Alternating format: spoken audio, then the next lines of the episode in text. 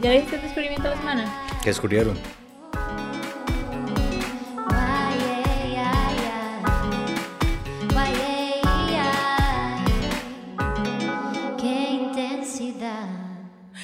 Hoy descubrí algo mío, Ajá. Rajado. O sea, que sí, sí, me, sí me voló la jupa, de hecho. Fui a una cita con la nutrición. Tengo, que tengo que hacerme una medición porque estaba haciendo un reto ahí. Ma, yo toda la vida he dicho que yo mido metro sesenta y tres. Que además me basurean porque, porque es muy bajito, pero yo sé que soy bajito, madre tuca. Hoy la doña me mide me hace metro sesenta y yo como, ¿qué, ma? ¿En qué momento crecí metro, eh, centímetro punto cinco? Y ni siquiera es como, nada más me sentí como, ma, toda la vida he estado en metro sesenta y tres y tengo uno más. Entonces, di, eso lo descubrí hoy. Ma, me hizo mucha gracia, como que es un... Ya que alguien, una doña que es Life Wellness Coach, me dijo, ma, es que todos los números eh, dependen, no todos los números altos son negativos, porque obviamente estaba como alto en grasa. Pero me di cuenta, ma, que mido 1.5 centímetros más de lo que pensaba. Mm, ¿Será el P? No, porque me hicieron la hora de que lo, lo aplastan. ajá. Eso me Tal vez estás como llegando más al cielo. Ah. No sé, o me acaba de levantar y no estaba compresionado o algo. Ujú, Pero sí, no, no hay razón para ser más alto. Ok. ¿El Bueno, tuyo, Nani, cuál fue? mi descubrimiento, bueno, yo descubrí a Racha en redes sociales y especialmente, em, bueno, recientemente vi el, el documental de Walter Mercado en Netflix. Tienen que ver la cara de Racha. Es demasiado- de decir Es demasiado cosima, o sea, es, es un visionario, es un fucking visionario. Sorry, hoy ando súper mal hablada por alguna Ajá. razón, pero em, yo creo que, o sea, ver cómo él está hablando de cosas que hoy están hot en aquel momento y llevar tanta, ¿cómo Como te digo? también. Sí, soportó demasiada crítica, Ujú. demasiada burla, demasiada chota. Yo me recuerdo cuando yo incluso, yo me doy cuenta hoy como yo juzgaba demasiado a Walter Mercado y me burlaba del personaje de él hace muchos años. Y hoy conociendo la historia de él, ah, mae, me doy cuenta de sí, como que fui súper, o sea, juzgona con eso y, y más bien le, si me está escuchando Walter, quiero decirle que le agradezco mucho todo lo que hizo y la resiliencia que tuvo y mae, tanta vibra positiva que hizo, a pesar de todo, ¿verdad? El estigma que traía eso. Quiero ver el documental. Está buenísimo. Ujú, Ya, en Me To Do. Racha como que conectó con Walter Mercado. Sí, de hecho, di, era una referencia a uno carajillo. Yo lo veía y me cagaba la risa y obvio. Y lo- uno en tono de burla, pero me pasó exactamente lo mismo, que lo vi. Qué mae para estar lleno de amor. Ujú. O sea, él al chile, mucho, mucho amor. Uno dice, mae, este mae en serio quería a todo mundo y tenía demasiada buena feeling. Y me pasó algo rarísimo. Y le dije a mi mamá, mi abuela falleció hace menos de un año. Y yo le dije, mamá, mami, o sea, que me mataría Leti si me escucha. Pero, mae, a mí Leticia se me parece demasiado Walter Mercado. es que eh, tenía peinado de abuelita. Ajá, y las joyas y todo el feeling. Y así mi mamá, di claro, se vestía súper bien y con esa elegancia, es igualito mamá. Y yo como, madre, ¿será? ¿Será que Walter Mercado? Y el otro día soñé con mi abuela que me visitó y así, me tiró un par de chazos y todo y me cagué de la risa. Pero, madre, es, es rajado el documental, o sea, uno queda como, da como una lástima, ¿verdad? Como todo lo que le pasó hasta que uno dice, "Sí, mae", como que uno siente que uno mismo lo jodió, o sea, que no fue malo con el mae, es como que Sí. lo conozco. Sí, yo me sentí así, me sentí un poco mal y, y conecté también con, tal vez, como con mi ignorancia de lo que él estaba hablando. Como que en ese momento todo lo que para mí era astrología y horóscopo y todo eso, solamente lo conocía como la parte de atrás de la revista Vanidades. Y mm, De tú. de la revista. Tú y Seventina. Pero, pero ahí hay todo un mundo de eso y mucha profundidad y la gente se dedica a eso de manera muy comprometida. Y, y él hizo eso a pesar de toda la resistencia que había hacia ese tipo de cosas. Entonces también lo admiro por ser un ser humano resiliente. Tengo que verlo. ¿Y tu descubrimiento, Jime?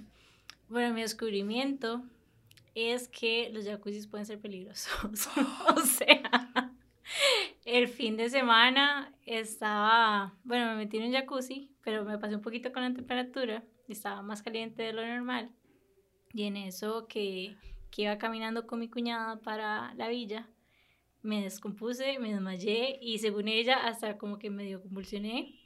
Y como que empezamos a hacer un poco de research, le pregunté a amigos doctores y demás, y aparentemente no, no es algo tan inusual. Y de hecho cuando lo pregunté en el grupo de amigas, como que un par me dijeron también como, madre, me ha pasado eso. Y aparentemente es como que, bueno, nadie puede hacer la explicación científica, pero algo se dilataba y como que se te Ah. bajaba la presión, ajá, como que es algo que pasa y cuando me metí busqué es como, no se meta más de 20 minutos. Como el sauna. Ajá. Y es algo como que yo nunca en la vida lo había escuchado. O sea, literalmente yo no me O sea, es la primera vez en mi vida que me descompongo de mayo o derivados. Y fue así como, no sé, de una actividad que según yo era súper friendly, súper relajante. Pero ya me di cuenta que si lo llevamos al límite no, no, es tan, no es tan friendly. Sí, hasta ahí llegaron los jacuzzis. Ajá. Bueno, no, no, porque los amo. Nada más que los tengo que limitar a 20 minutos o agua no tan caliente. Y ya. Muy bien. All right. Quiero, em, quiero un fun fact de jacuzzis. Ajá, Sí. dale. El jacuzzi es el nombre del inventor y es una marca. En realidad no son hot tubs, no son jacuzzis. Oh, wow. Yo descubrí eso, es como, ma, este más estaba perdiendo plato, qué putas. Pero sí, otra interesante el jacuzzi. Mm. Yo pensé que era japonés o algo así, no, italiano. Oh, wow. ¿Cómo se pronuncia? Ah, ah no sé, digamos, esto lo puede haber leído, quién sabe si como en una revista o algo así, entonces no lo en tomen así como como... de presos que venían fun Snapple. facts. Puede ser que lo haya visto ahí, entonces no confíen en mí. Pero hay que aportar algo al nuevo descubrimiento. Exacto. Eh, una de las cosas que a mí me encantó recientemente de mis descubrimientos de la semana fue el contenido de Racha, porque estaba pasando, eh, después de seguir a Irene, que es la hermana, que es una de las invitadas del episodio, creo que 6, Sexo y Amor Propio, em, empecé a seguir a Racha y yo lo reconozco de otros momentos en mi vida porque tenemos amigos en común, somos de la misma edad y ha hecho un montón de producciones súper chivas, este, típicamente contando como de sus aventuras, o así es como yo lo, así es como yo lo, lo interpreto. Y em, recientemente conecté porque me morí de la risa un día que hice una impresión de Walter Mercado. Y mae, me sentí tan agradecida por ese pequeño momento de risa porque estaba teniendo como un día súper malo. Y pasé, y se lo juro, que yo vi ese, esa seguidilla de stories como cinco veces. Porque Y cada vez me cagábamos de la Soy risa. testigo de eso porque me las pasó. Yo, Jimena, tiene que ver esto. Y yo, ¡wow! Está buenísimo. Qué ser de amor, me encantó. Muchas gracias por ese contenido, estuvo épico. No, yo, yo soy, no, no es una imitación de Don Walter, es más, es más un personaje que, que nació, de hecho, gracias a mujeres. Eh, fue una hora muy interesante, pero a mí me encanta hacerlo, tenía casi un año no hacerlo, porque me sentí, qué raro, ¿ah? Como, como hacer una imitación toda, toda chafa, me sentía intimidado, sentía que no tenía que ofrecer, ay, me costó sacarlo, y como que época COVID, pandemia, fue el momento ideal. Pero, pero vieras, ¿puedo, ¿puedo contarle cómo me lo inventé? Sí, claro. Dele. Y fue súper interesante. Eh, yo siempre me gusta probar todo lo que está pasando en redes y una vez eh, Instagram tenía un feature que se llamaba chat. Entonces yo abrí eh, ese chat y lo que permitía es un botón que entras y se hace un chat con toda la gente que lo aprieta. Claro, hay que darle eh, que pueden entrar o no o lo que sea. Entonces hice uno y entró un montón de gente y todo el mundo hablando y no sé qué y todo. Y de pronto yo vi que tenía como 10 mujeres, eh, 10 más, pero las mujeres no decían nada. Y yo, hey, ¿por qué, ¿por qué el sector femenino aquí? Como el mae de Palmares, ¿por qué el sector femenino no habla? Y, y una mañana nada más puso un emoji lagarto. Y yo, oh, wow. Wow, Sí, tiene toda la, o sea, hasta, hasta por, por el medio escrito, me imagino todos los sátiros mandando dick pics así por telegrama, en quién sabe cuándo, en código Morse, así, pip, pip, pip, pip. Entonces yo dije, "Y, eso está interesante, o sea, eh, la presencia masculina está intimidándolas. Entonces dije, di, por lagartos, obviamente. Entonces di, saqué a todo mundo, hice otro chat eh, como a los dos días y solo dejé entrar mujeres, pero dejé a un amigo mío, Paul, de que le entrara y le dije, no diga nada. Necesito verificar que hay presencia eh, masculina, pero no diga nada, necesito a alguien más. Suelto el chat, eh, que 10, 15 mujeres entraron y usted no sabe cómo empezaron a hablar y hablar y hablar y hablar. Y yo, ah, qué bien. Y la era súper genérica y una tira, racha, eh, deme consejos del amor, que el mae con el que ando es medio pura mierda. Y yo, "Ey, no sé, ¿qué más? Y una doña pone, a mí deme otro, yo soy Sagitario no sé qué. Y yo ahí dije, "Ey, mae, Walter Mercado y ese tipo de ride y esas varas esotéricas y todo. Y ahora ahí con todos los life coach y esas varas, digo, voy a, voy a jugármela siempre partiendo desde que, desde que lo mío es la comedia, es el vacilón. Entonces, esos consejos no pueden ser tomados en serio, por favor, porque hay gente que me escribe, hey, demasiado accurate lo que acaba de decir y es como, "Di, no sé si Saturno ahí se, se lo juro, la gente, la gente pone. Y empecé a hacer y después dije, man, que hay un personaje. Entonces hice una story con lo que le dije a ella y, y la exploté a mucha gente. Una marca que no puedo mencionar porque no me pagó, pero me llamó y me dijo, ma, queremos ya el guru eh, para que hable de los precios bajos de nuestras tiendas. Y yo, ma, ¿cuánto hay? Yo me apunto, feliz de la vida. El guru. Ajá. Así y se llama. El guru, sí. Y, Ajá. no, el gurú o algo así. O sea, siempre lo hago mal. El mano es el horóscopo, es el, el horóscopo, le digo yo. Entonces, eso, y, sí, me pongo los, los collares de mi esposa. Los, tengo un anillo que sí es mío, que lo compré para molestar a mi esposa hace mucho tiempo. Pero todo sí, todo el outfit. eh, me pongo una camisa de mi esposa que se putió porque se la dejé oliendo a puro sobaco. ¿Puedo decir sobaco? Es que mi esposa no le gusta que haga sobaco, se llama axila. Entonces sí, na- nac- nació por interacción con, con otra gente. Entonces es muy lindo ese tipo de contenido porque tiene como, tiene historia. No, no es una ocurrencia, por, no fue por imitar a un Walter que, que me pasó. Fue igual que inspirado tal vez en él. Fue inspirado, sí. y, Ujú. eh, y era una muchacha, Sagitario, Capricornio, algo así. Y ahí estaba. Entonces sí. Ajá. Y vamos a ver, a mí, a mí me gusta mucho poder reírse de estas cosas sin, em, digamos, sabiendo de que es, eso es una comedia y que no nos estamos burlando de alguien de manera, o sea, eh, raspa la línea de la burla de la comedia, ¿verdad? Me imagino que a vos también en algunos momentos te ha llovido por algún tipo de contenido que has generado. Sí, de hecho, yo siempre le digo a la gente, por ejemplo, depende mucho de la plataforma y cómo llueve, porque mucha gente que ya me sigue, por ejemplo, en Instagram, sabe como el brand of humor. Pero me pasó hace poco, en, eh, descubrí TikTok hace dos semanas, no fue el de esta semana, fue el de, el de episodio 5, sería lo que era, no sé. Y me pasó que hice uno eh, tirando, tirando poladas que hacemos los ticos cuando vamos de viaje. Yo tiré un story una vez que fui de viaje hace mucho tiempo, entonces tiré poladas que uno hace eh, desde un buen feeling, que tomar la foto de, del, ¿cómo se llama? De, de esta mierda, del pasaporte, eh, eh, pedir varas de Amazon, gastar todo en shop y, y todo en tono de burla, pero como le decía yo, mal, lo estoy haciendo. En el contexto de stories, todo el mundo entendió porque es, ah, este man anda viajando y anda haciendo la, la polada para chingar. Hice una revisión, la subí a TikTok y, mae, odio, pero odio así, bravo. Hay una señora que ya me dijo, "Ah, este pobre Polo, él que no ha viajado. Y yo es como, señora, ¿quién cree que toma las fotos? Y la doña, como, yo voy para Tailandia, Singapur y no sé qué, pero generó odio de la gente así de que este man no sabe nada. Y, a mí me encanta porque es como, eh, ser Polo es tuanis. Es más, el gran Polo es usted. Entonces es como, man, pero ser Polo es tuanis o me está ofendiendo con ser Polo y todo. Y, y recibí odio, recibí, pero tampoco, o sea, no me, no, me, no me desvela, no me hace nada. Es un aprendizaje del wording, creo que eso sí es importante. Eh, las redes están hechas para, para recibir odio de vez en cuando. Es fácil, o sea, yo ahorita le digo a usted algo feo, algo malo, y, y yo veo esa carita de, uff, donde se le rompe el corazón a la gente.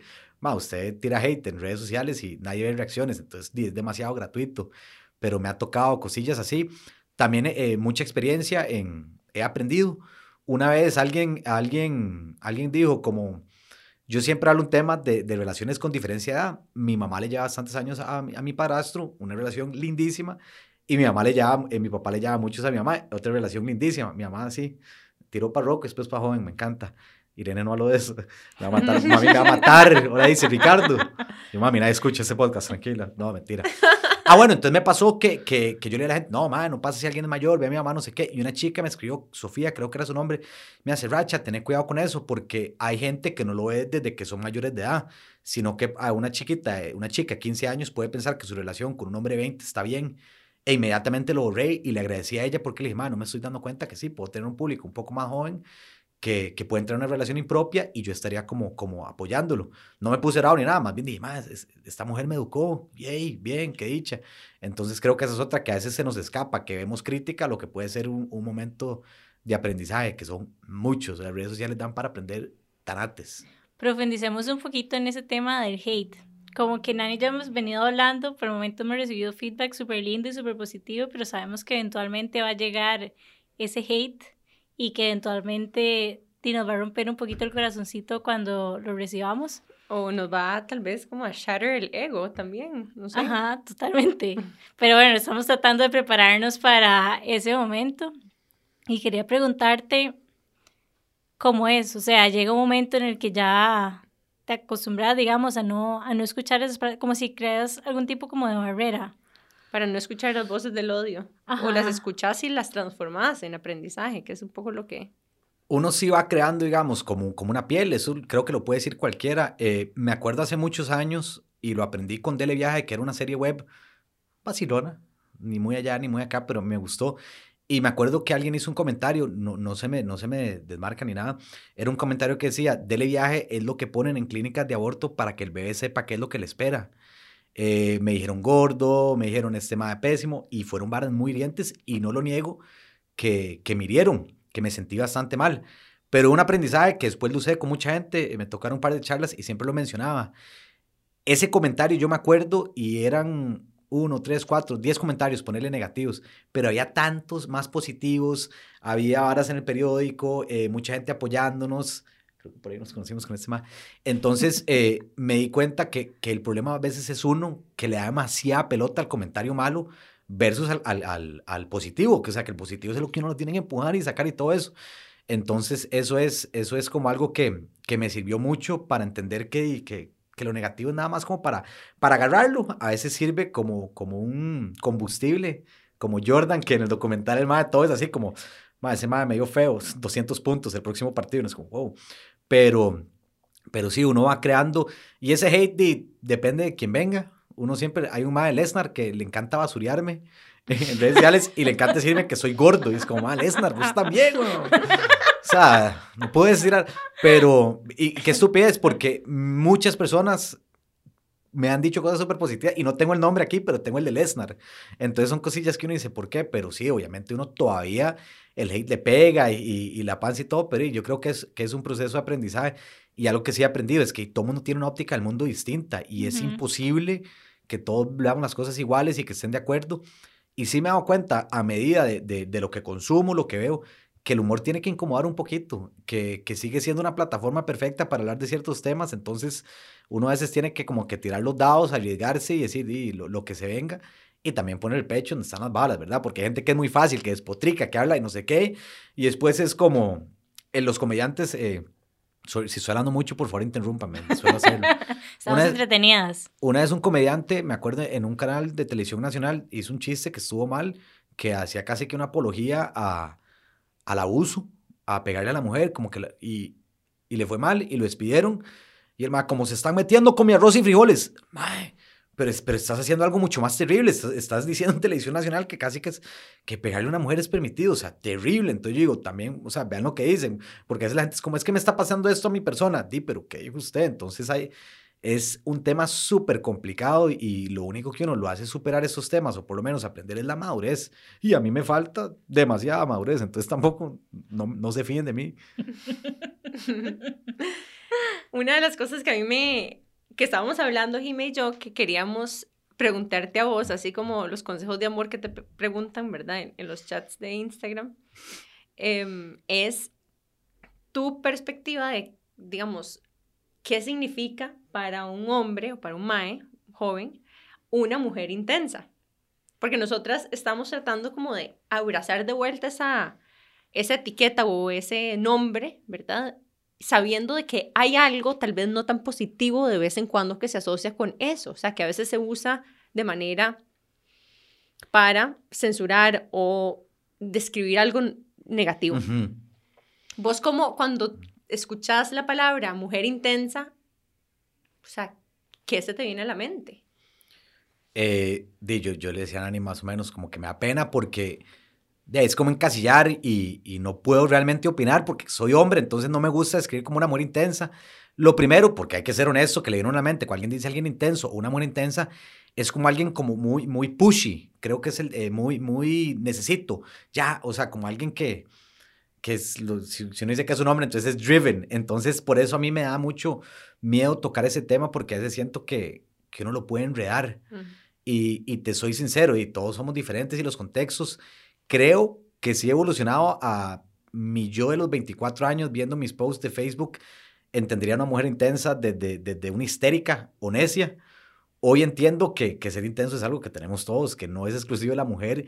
Eh, sí creo fielmente de lo que me cuentan la gente, que los hombres son mucho más intensos desde la óptica negativa, desde que intenso es como una persona que, que, que no está en control a veces de sus emociones y quiere todo ya y que respuestas y que creo que desde la parte negativa lo veo más en los hombres, como que son más, eh, por ejemplo, yo te decía por teléfono que una mujer se quiere casar, di, perfecto, eso está bien, es una meta, pero qué intensa.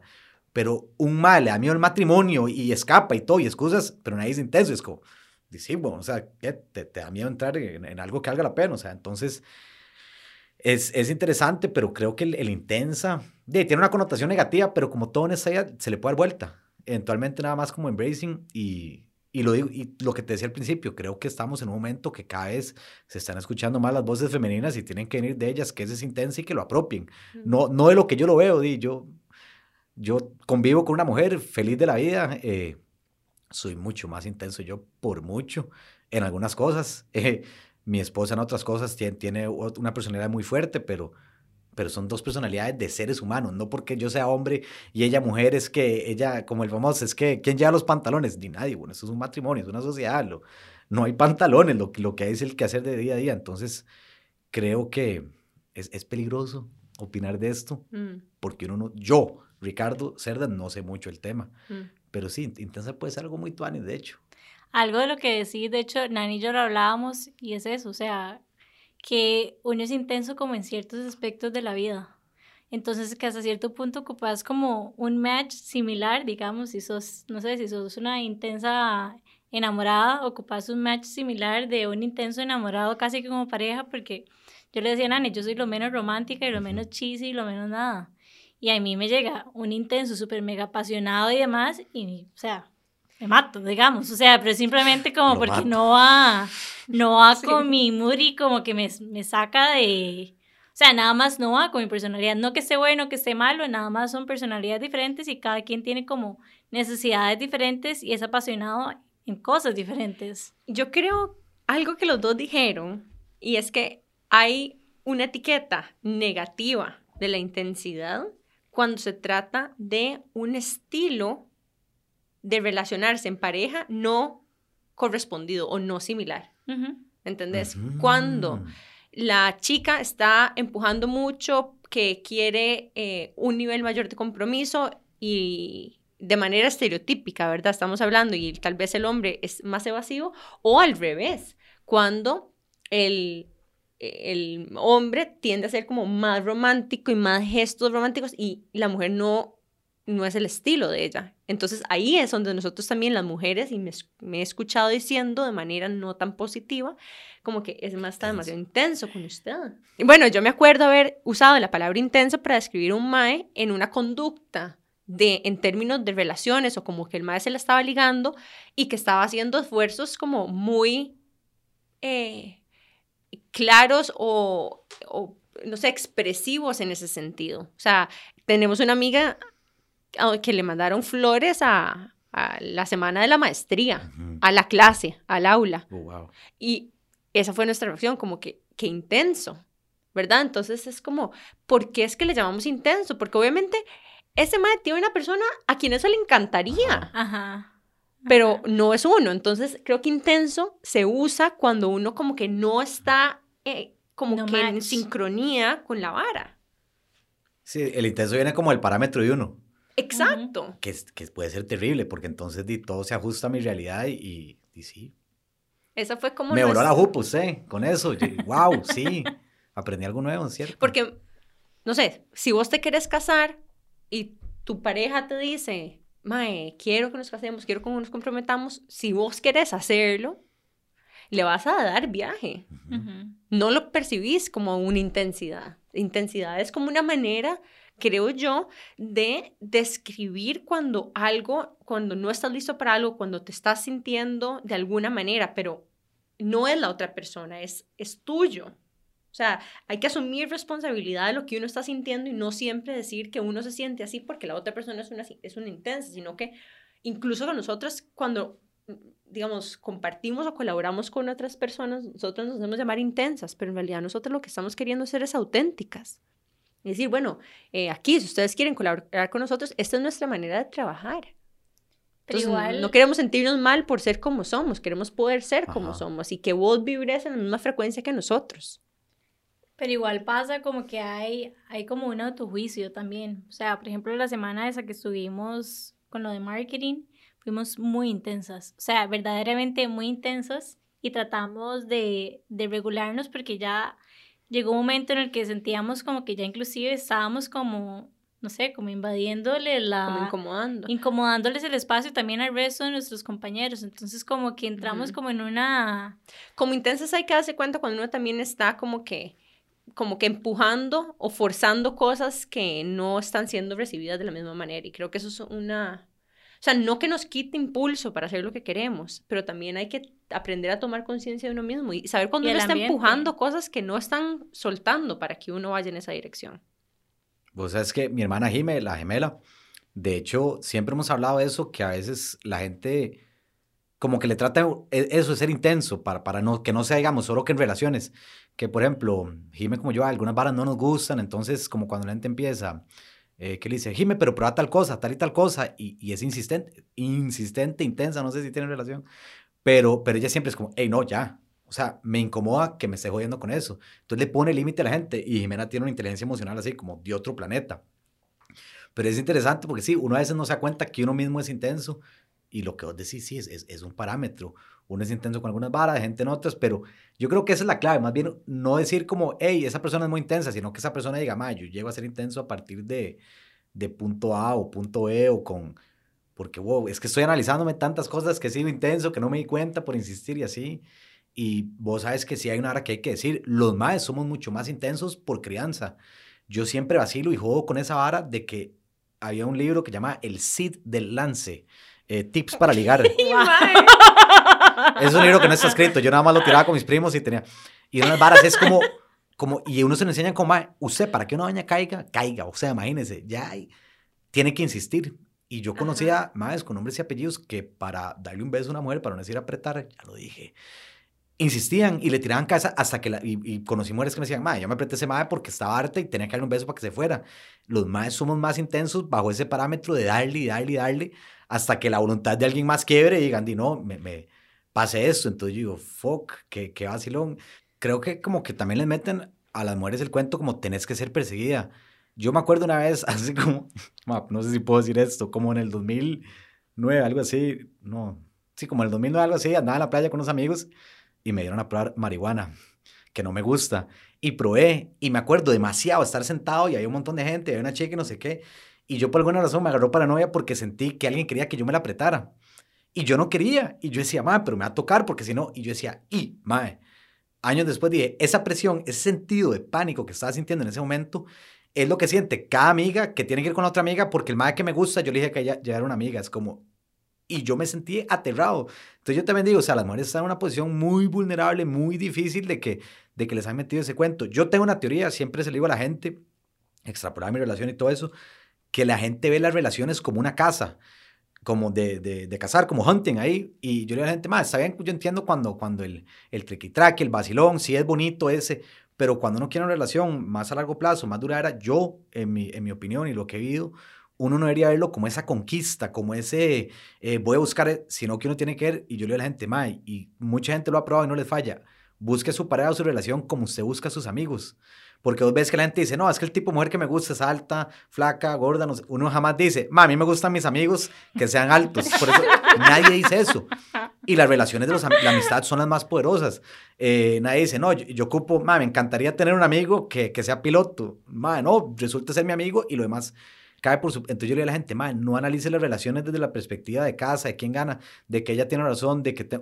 Véalo como si fuera su amigo y cosas muy... Por eso a mí sí, yo no creo que... Yo sí creo que dos, una persona del sexo opuesto, pueden ser amigos, pero también creo que dos personas que son amigos se puede convertir en amor porque las amistades están varas muy bonitas y yo siempre se lo digo a muchos amigos, madre, deje de andar cazando y, y uno dice como, hey, es como, como la gente, no hay que responderle inmediatamente, ¿dónde está esa regla escrita? ¿Dónde está, digamos, el valor científico? Eh, ¿Qué ha pasado cuando uno no respeta? Porque cuando usted se enamora, cuando uno realmente siente esa, esa vibración con alguien, madre, todas las reglas desaparecen, o sea, todo ese... Son intensos juntos. Sí. De hecho, la gente Ujú. muchas veces cuando uno está así como empezando a caer, uno está pegada al celular, quiere saber esa persona. Eso, si la otra persona no lo está sintiendo de la misma manera, Ujú. es el, así el- la receta perfecta para la etiqueta de intenso. No, y algo que decís que me resuena muchísimo es lo de la amistad. O sea, yo sinceramente no me imagino llevar lo que llevo con mi novio, que son como 10 años, que no sé exactamente cuánto, porque nuevamente no soy como romántica y no llevo como la cuenta, pero no me imagino eso sin una amistad. O sea, la base de nuestra relación es, es la amistad y, y es lo que siento que ha hecho que dure, o sea, que duremos tanto y que nos llevemos tan bien. Es que no se vuelve un quién tiene la razón o, o quién. Mi, mi tata tiene otra teoría, es más old school, que el más siempre dice, "Ma, un matrimonio tiene que ser como un negocio. Es, es una sociedad anónima que, que se establece donde existe eh, dos socios que tienen que jalar igual. Entonces ma dice, "Ma, usted en una compañía no puede llegar a su socio a fin de mes y es como, "Te, ma, vos no le pusiste y el negocio va para la mierda. Entonces ver que, no, es como, "Ma, los dos tienen que jalar para el mismo lado y tiene que ser una vara de que, ma, tú-". Entonces, di, yo por eso ya es mi similar esa, que todo mundo tiene que jalar como para el mismo saco, mae, y cuesta. Vea que, to- digamos, eh, todas las relaciones siempre es, cuando, uno le- cuando un amigo le dices, como, mae, te voy a contar esto, a ver qué vos me digas, quién tiene la razón. Yo sufro eso, yo a veces es como, Eugenia, nada más amita, y siempre digo, con la mano en el corazón, que yo tengo la razón. Pero es que, no, Eugenia, por favor, porque es la séptima vez, la tengo apuntada, que yo te... Y me, inter- y me importa un montón, pero lo hago y sé que está erróneo, pero como el famoso, hay que jalar para el mismo saco, es- esa es la típica, o sea, eh, viva la CL, cuando la CL era bien, cuando todo el mundo canta, somos ticos, o sea, lo que sea. Nos cuesta un pichazo a la gente, como somos muy individualistas. Esa solidaridad tica se nos fue por la ventana. Voy ya a hablar con los diputados, ya me, ya me estresé. Em, bueno, y una de las, de las ideas que a mí más me ha llamado la atención y con la que me gustaría, digamos, ir cerrando también este capítulo que en realidad lo he disfrutado un montón, así que muchas gracias por, Se por venir a, Se lo hice a todas. Ajá, por el regalo. Este es de la idea también de no tomarse uno tan en serio a uno mismo, ¿verdad? O sea, como que ya sea con de esos momentos para vacilar, cuando esté en una, en una relación, conecte con la parte de la amistad, este, cuando le dicen cosas feas, o sea, ¿verdad? Como que hay, hay un sentido de liviandad que a mí me produce experimentar tu contenido y que lo aprecio un montón y que, y que creo que es valiosísimo. No, no, pura vida. En el, en el documental de Walter Mercado, se lo voy a arruinar, sorry, Jimena. Hay una parte que el asistente, él dice que, que con todas las críticas, él, él cuando era joven se tomó, ¿cómo fue? No, se bañó en, en, en aceite. Entonces todo le resbala. Y fue como, wow, eh, ese, ese es... eh". Bueno, pero me pareció súper genial que ese mae, mae, todo le tiene que resbalar. Claro, lo dice un mae que ha estado a la par de Walter Mercado los últimos 30, 35, 40 años de su vida, o la vida que fue de Walter, pero, pero es interesante, a mí me gustó ese toquecillo de que todo le resbale. Hay cosas que le tienen que resbalar, y se los dice alguien que se toma demasiado en serio a veces los comentarios, las opiniones y todo, pero, pero es la- uno, uno por lo menos saca un aprendizaje. Ya, ya la aplicada son otros 100 pesos. Pero en serio, demasiadas gracias por ese piropo. Siempre es muy lindo que la gente aprecie el contenido y, y- y eso es lo que uno tiene que motivarlo, la gente que está contenta, no, no los haters. Muchísimas gracias por tu tiempo y por acompañarnos. Me gustaría que les compartieras tu Instagram. ¿Dónde pueden encontrarte? Ok, eh, at sexybaby69, ¿se imagina? Eh, eh, no, mi, mi Instagram es eh, Racha Cerdas, todo pegado, cerdas con C, por aquello, ahí, ahí genero la mayor cantidad de contenidos. Eh, También tienes un curso de contenido. Tengo un curso, un crash course de contenido. Fue gracias a una cliente, Andrea.